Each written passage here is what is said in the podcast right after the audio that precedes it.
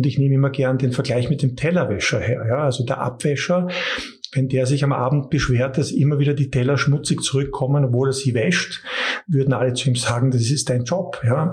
Und Führung ist genau dasselbe. Ich muss jeden Tag neu beginnen.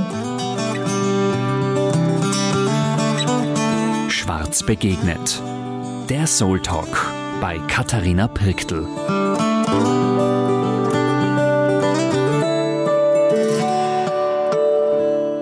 Herzlich willkommen zu einer neuen Folge unseres Podcasts Schwarz begegnet.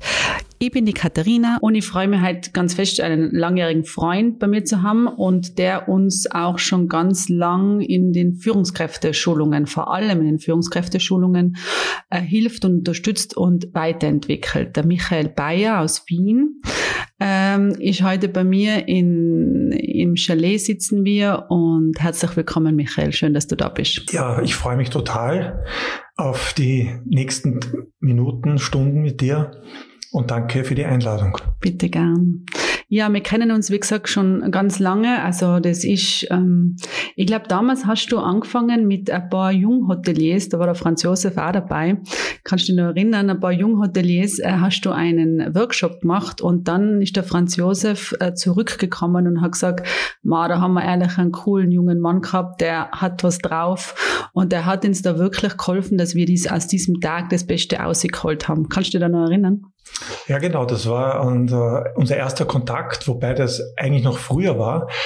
Ihr wart ja damals bei den Kinderhotels dabei und ich kann mich erinnern, so 2004 oder 2005 habe ich da ein Seminar halten dürfen in eurem Haus okay. und erst später habe ich dann den Franz Josef kennengelernt mit anderen Junghoteliers. Mhm. Genau.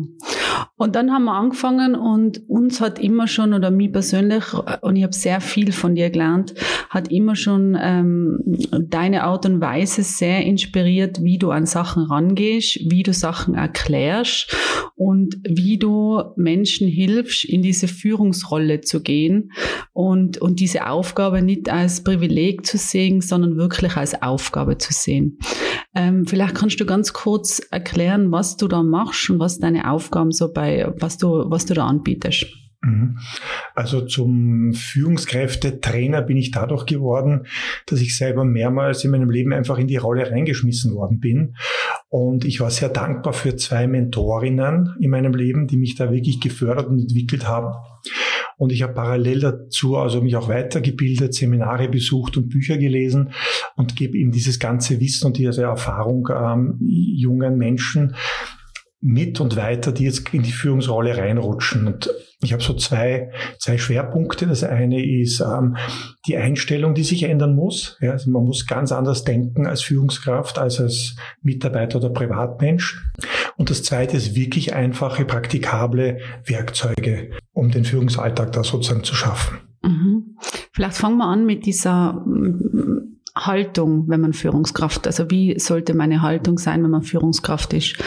Was seien da so Sachen, wo du sagst, so findet man das aus, so kann man das lernen und was seien so Werkzeuge, wie man das lernen kann? Also um überhaupt in die Rolle reinzukommen, ist für mich der wichtigste Gedanke einfach immer zu sagen, das ist meine Aufgabe. Ja, weil oft ist so, dass die gerade die jungen äh, Führungskräfte Hemmungen haben, jetzt zu kontrollieren oder Feedback zu geben. Ähm, und wenn sie sich da bewusst werden, das ist meine Aufgabe, ich, ich muss das machen, dann ist das der erste Schritt, mhm. das zu tun. Und ähm, sich auch bewusst zu werden, dass das eine never-ending Story ist. Ja, weil viele haben diese, äh, diese Fantasie, ähm, ich sage meinem Mitarbeiter einmal was und dann funktioniert der. Und ich nehme immer gern den Vergleich mit dem Tellerwäscher her. Ja? Also der Abwäscher, wenn der sich am Abend beschwert, dass immer wieder die Teller schmutzig zurückkommen, obwohl er sie wäscht, würden alle zu ihm sagen, das ist dein Job. Ja? Und Führung ist genau dasselbe. Ich muss jeden Tag neu beginnen, neue, äh, klare Anweisungen geben, ich muss kontrollieren ich muss Feedback geben und ähm, wie schon gesagt, never ending story. Zum Feedback geben, das finde ich ja, da sind wir immer wieder sehr, würde jetzt fast sagen, gefordert, äh, weil äh, die Menschen ja, die Kommunikation ja ein wichtiges Thema ist für die Menschen und äh, wir immer bei unseren Mitarbeiterumfragen auch hören, ja, mehr Kommunikation wäre gut oder fühlt sich auch da gut informiert oder da wäre, ist immer nur Luft nach oben. Ähm, was äh, kannst du uns da im Zusammenhang mit Kommunikation mitgeben? Was ist für die da so also ein Punkt, wo du sagst, das könnte so ein bisschen eine, ein Haltungsthema sein, wenn man das ein bisschen verändert, könnte das besser werden? Spontan fällt mir jetzt zum Beispiel ein, ähm, dieses ganz wichtig, ganz klare Anweisungen zu geben. Ja? Und ähm, es gibt ja verschiedene Möglichkeiten des Appells, wie man was sagen kann. Und zum Beispiel ähm, führen viele Menschen mit Aussagen. Ja, die sagen zum Beispiel, der Tisch da drüben ist schmutzig. Ja, das ist aber nur eine Aussage. Mhm. Und der Mitarbeiter weiß auch nicht, was heißt das jetzt, was soll ich machen, was geht mich das an. Also Step 1 wäre ganz klar Anweisungen zu geben. Bitte räum den Tisch ab oder bitte tauscht das Tischtuch aus. Ähm, zweiter wichtiger Punkt ist, weil du gesagt hast, diese klare Kommunikation. Ähm, die Gerüchteküche ist natürlich immer schneller als der offizielle Kommunikationskanal. Und da ist man halt einfach gefragt, immer sozusagen schnell zu agieren, sobald irgendwelche Themen im Raum sind, offen anzusprechen. Und ich finde es ehrlicher zu sagen, es gibt ein Thema, wir wissen noch nicht genau, wie wir es angehen. Wir haben es aber am Schirm, als gar nichts zu sagen. Mhm. Und das Dritte, was du schon angesprochen hast, ist die Feedback-Kultur. Einfach immer ganz klar ähm, kommunizieren, wie es mir geht mit dem Gegenüber oder mit der Situation. Mhm. Ich meine, es ist ja prinzipiell, wir haben ja schon einmal auch privat äh, verschiedene Themen besprochen und ähm, und du erklärst es ja immer ganz wunderbar in Beziehungen generell. Also das ist ja in jeder Beziehung wahrscheinlich so, oder? Mhm. Und wir haben einmal eine Schulung gehabt und das war auch sehr inspirierend äh, für uns alle, äh, wo es einfach um, um meine Gedanken geht. Also das ist, was sind meine Gedanken und entspricht es der Wahrheit? Ähm, und das ist ja in allen Beziehungen immer wieder das Thema. Ist, wo ist die Wahrheit und gibt es die Wahrheit und sind es meine Gedanken, sind die Gedanken richtig? Was können wir Menschen tun, dass wir nachhaltig Beziehungen haben? Weil ich denke, dass nachhaltige Beziehungen ja sehr wertvoll sein. Und was können wir in der Kommunikation tun, dass wir nachhaltig Beziehungen aufrechterhalten? Gute Fragen, die du stellst. Ähm, ich würde einmal wieder aus dem Intuitiv sagen, das Wichtigste ist einmal eine gute Beziehung zu sich selbst haben. Ja, weil nur wenn ich mit mir klarkomme, wobei dann wieder die Frage ist, wer ist ich, wer bin ich, nur dann kann ich eine tiefe, innige Beziehung mit anderen Menschen aufbauen. Und diese Methode, die du ansprichst, ähm, die wir damals geschult haben, geht dahingehend, dass man seine eigenen Gedanken hinterfragt. Ja, immer über, überlegt, stimmt das jetzt gerade, was ich denke? Und ähm, in den meisten Fällen stimmt das nicht, was ich denke. Und in den meisten Fällen erkenne ich es daran, dass ich immer ein negatives Gefühl habe mhm. durch meine Gedanken. Und der spannende Ansatz ist ja auch, meine Außenwelt ist ja das Spiegelbild meiner Innenwelt.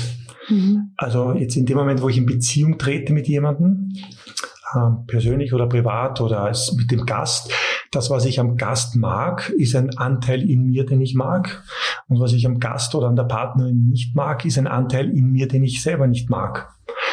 Und das Spannende ist, wenn ich das erkenne und den Anteil dann bei mir verändere, dann ändert sich auch die Welt.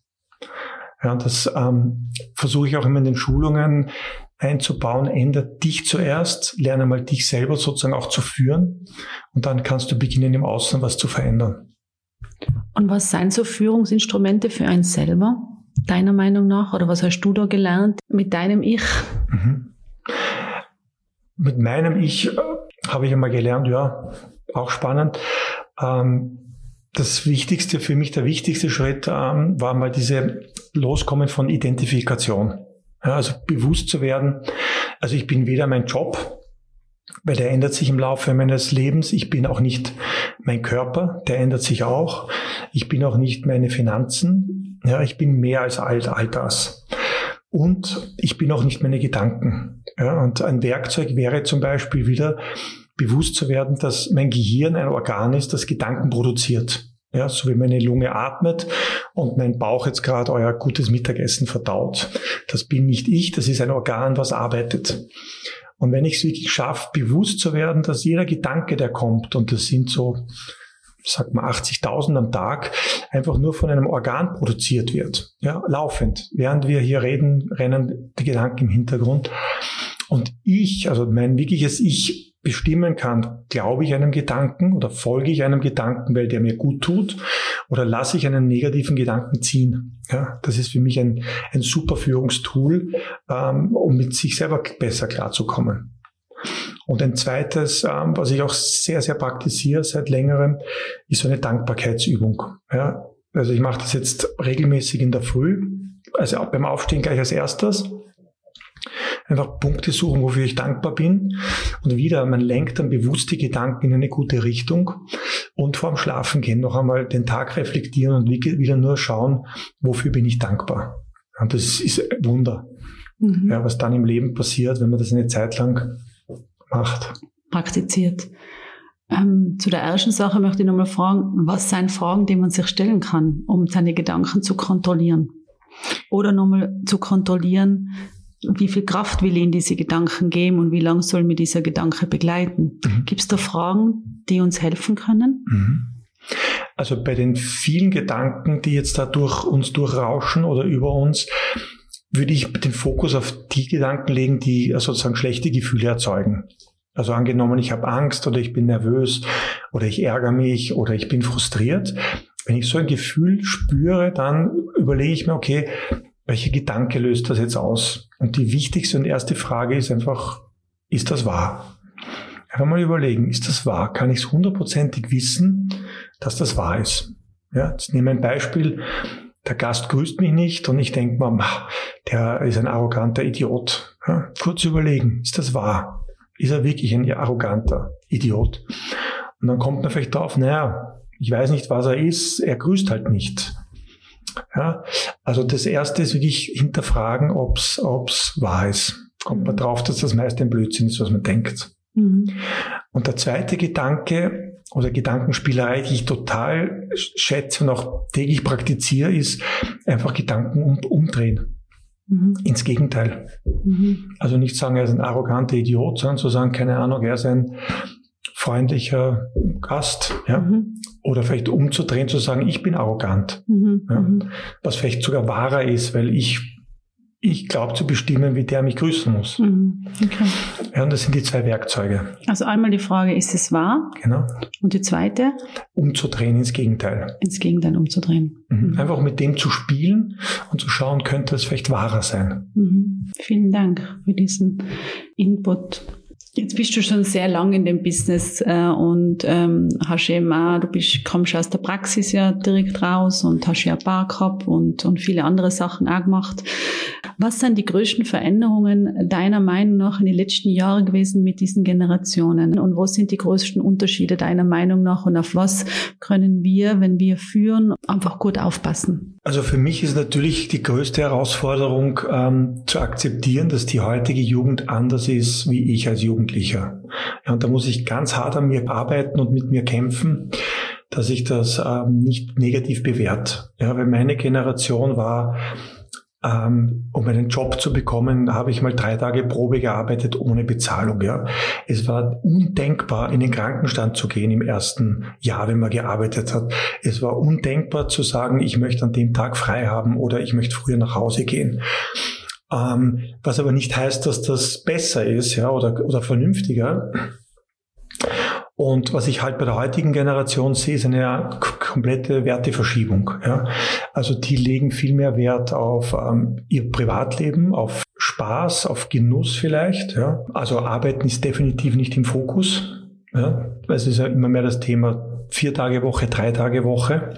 Was ich aber auch sehe und find, nicht gut finde, tue ich mir auch schwer, ist dieses ähm, Reindriften in diese ähm, Social-Media-Welt, ja, in diese Fake-Welt, wo es einfach nur darum geht, sich zu vergleichen. Und da gibt es ja auch genug Untersuchungen, dass das was mit einem macht. Ja. Psychisch, wenn ich immer wieder Menschen sehe, die entweder weiter sind wie ich oder besser sind oder schöner sind oder erfolgreicher, da passiert wirklich was im, im Gehirn und mit der Emotion.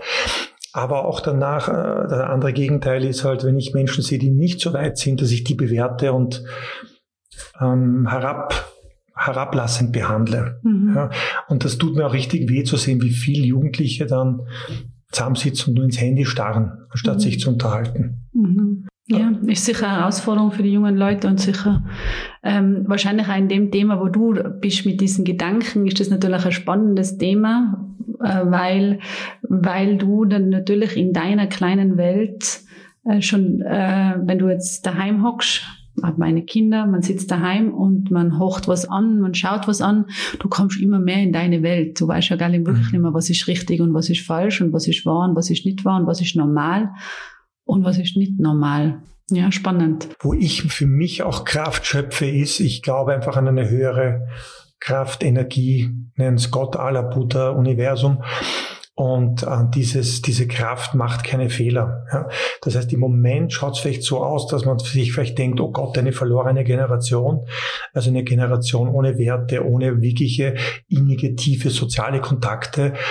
Und ich bin irgendwie im Herzen mir sicher, dass das ein Prozess ist, den diese jungen Menschen jetzt durchgehen, um dann sozusagen wieder auf eine bessere Ebene wieder zusammenzufinden. Ja, und da müssen wir als, als Erwachsene sozusagen oder als Ältere einfach unterstützend da sein und ähm, ein bisschen begleitend und nicht verurteilend. Mhm. Ja, ich meine, es ist eh schon ein schöner Blick in die Zukunft. Ähm, wenn du an die Zukunft denkst, an was denkst du da? Generell ist es eher ein Gefühl, also dass alles besser wird. Ja, auch wenn es im Moment nicht so ausschaut, wenn man sich die Welt anschaut mit den Herausforderungen. Aber ich glaube, es wird einfach besser, wärmer, herzlicher, äh, menschlicher. Mhm. Und ähm, was eine Frage, die ich noch einstellen möchte, ist, wir haben uns ganz oft mit diesem Bewerten und Beobachten mhm. beschäftigt. Und ähm, was ist da deine Meinung und wie kann man das ein bisschen steuern? Ich habe das auch immer sehr spannend und du hast das wirklich bei unserem Haus eingeführt, diese, dieser Unterschied zu machen zwischen beobachtet das und bewertet das nicht. Ähm, parallel arbeitet man mit Werten und das war immer so ein spannendes Thema. Kannst du vielleicht da was dazu sagen, wie, wie man das machen kann und was da, was da Hilfestellungen sein, deiner Meinung? Also diese Methode habe ich von Marshall Rosenberg ähm, sozusagen übernommen und adaptiert, kommt aber auch in vielen anderen ähm, Coaching-Methoden vor und teilweise auch in der Religion. Schon Jesus hat gesagt, bewerte nicht andere, auf dass du nicht bewertet wirst. Ähm, es geht ja nur darum, da sind wir wieder bei den Gedanken, wenn wir als Kinder auf die Welt kommen, dann bewerten wir die Welt nicht. Wir sehen sie einfach neutral und sehen eine Biene und sehen eine Wespe und sehen Sonnenschein und Wolken. Und durch unsere Erziehung ähm, lernen wir die gesamte Umwelt immer zu bewerten. Und zwar entweder in gut oder schlecht, schön oder schier oder lustig oder nicht lustig oder eben ein angenehmer Gast oder ein unangenehmer Gast. Und sobald ich aber bewerte, kommen immer relativ starke Emotionen. Ja.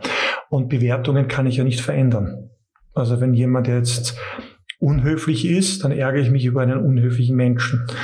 Wenn ich aber beobachte, und beobachten heißt nur, dass das, was ich sehe, so wahrnehme, wie es gerade passiert. Mhm. Ja, und dann habe ich natürlich eine Option zu sagen, okay, das und das ist passiert und kann dann wieder hinterfragen, das hat aber keine Bedeutung. Jetzt nehmen wir wieder den unhöflichen Gast, der beim Check-in vielleicht nicht grüßt. Ja, wenn ich mir denke, bah, der ist unhöflich, dann kann ich nie so herzlich mit dem umgehen, wie wenn ich sage, okay, der hat jetzt nicht gegrüßt. Mhm. Den Grund weiß ich nicht. Der Grund geht mich auch nichts an. Es hat nichts mit mir zu tun. Fakt ist, er hat nicht gegrüßt. Ich kann ja trotzdem zurückgrüßen. Mhm. Ja, und wenn ich das jetzt zum Beispiel auf der Mitarbeiterebene habe und sehe, der Mitarbeiter grüßt nicht, ja, dann kann ich ihm genau diese Beobachtung als Feedback mitgeben und sagen, du Michael, der Gast ist gerade ins Restaurant gekommen, du hast ihn nicht gegrüßt, bitte grüße ihn. Ja, da sind wir wieder von einer ganz sachlichen Ebene auf der Verhaltensebene und da hat auch der Mitarbeiter die Chance, sich zu verändern. Mhm. Also ich bin ein Riesenfan von diesem Werkzeug beobachten statt bewerten. Mhm. Nein, das hast du wirklich wunderbar und das, an das arbeiten wir jeden Tag an dem. Also das ist echt was, was wir inhaliert haben.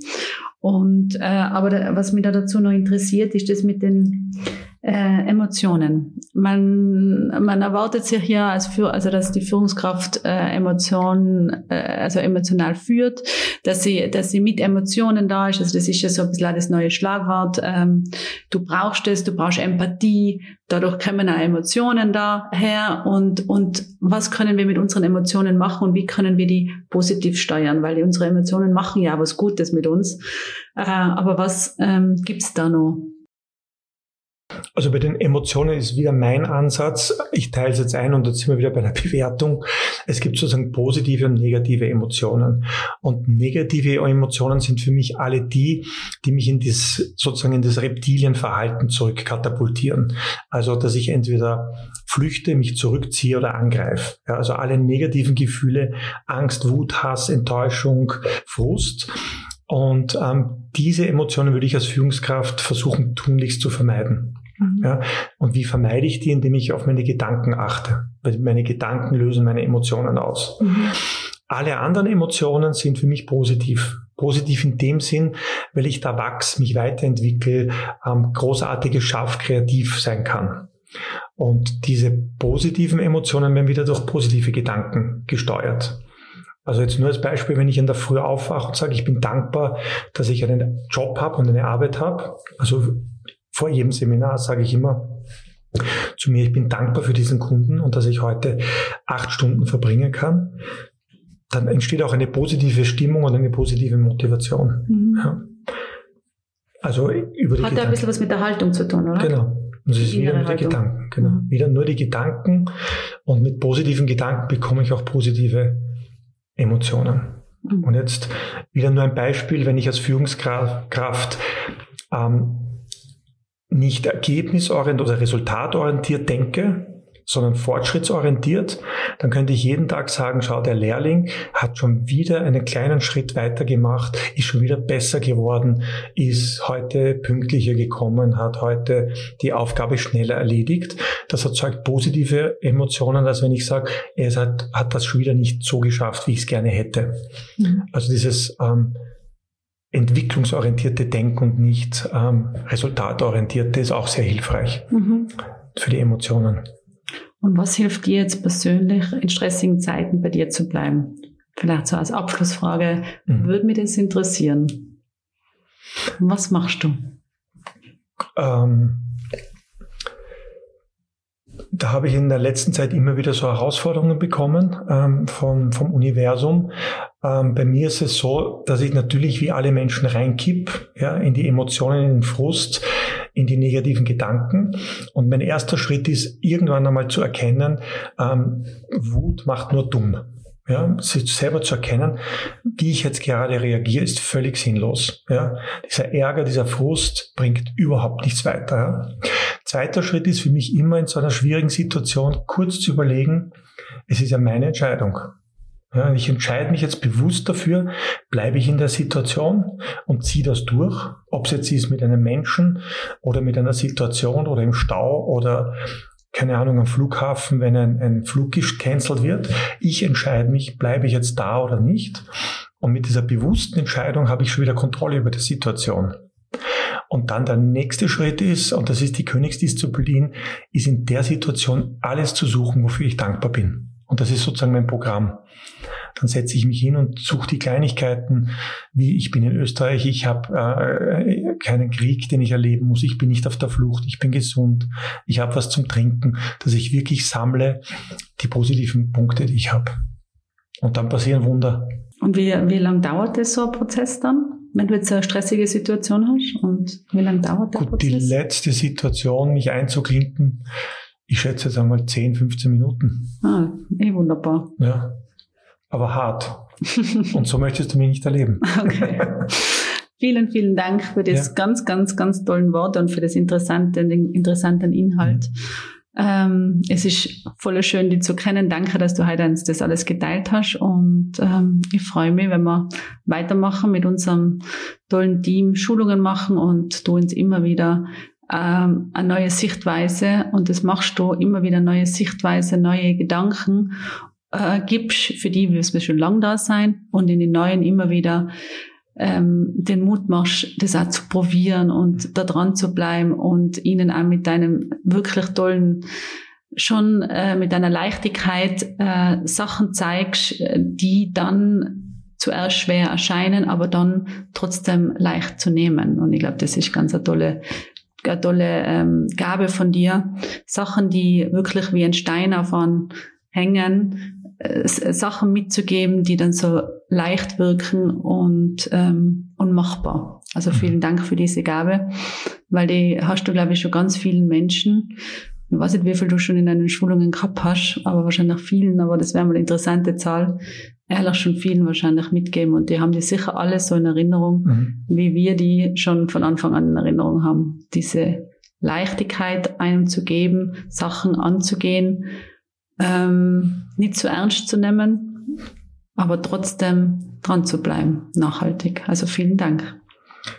Ich möchte mich auch bedanken, liebe Katharina, für die ja, schon fast jahrzehntelange Freundschaft, ja, für die Möglichkeit und ähm, vor allem für dein Team, das immer offen auf meine sozusagen verrückten Ideen aufspringt und die auch ausprobiert. Mhm, danke. Danke dir. Ihr Lieben, ich hoffe, ihr habt die gleiche Freude mit diesem Gespräch wie ich und habt was gelernt dabei. Bleibt doch noch kurz dran, ich habe noch was für euch. Werbung. Hallo, mein Name ist Elisabeth und ich bin im Mi Holistic Spa unter anderem für den Bereich Produktentwicklung zuständig und darf auch heute unseren Schwarzshop vorstellen. Bei dem könnt ihr zum Beispiel auch unseren beliebten Day Spa erwerben und gleich einen Termin dafür buchen. Mehr Infos findet ihr unter shop.schwarz.at. Werbung Ende. Vielen Dank, dass ihr heute mit dabei wart. Folgt uns, dem Alpenressort Schwarz, doch gerne auf Facebook, Instagram und TikTok. Und falls ihr Themenvorschläge, Fragen oder Feedback für mich habt, bitte schickt es gerne an die Mailadresse podcast.schwarz.at. Und für heute wünsche ich euch nur das Beste. Bis zur nächsten Folge, eure Katharina.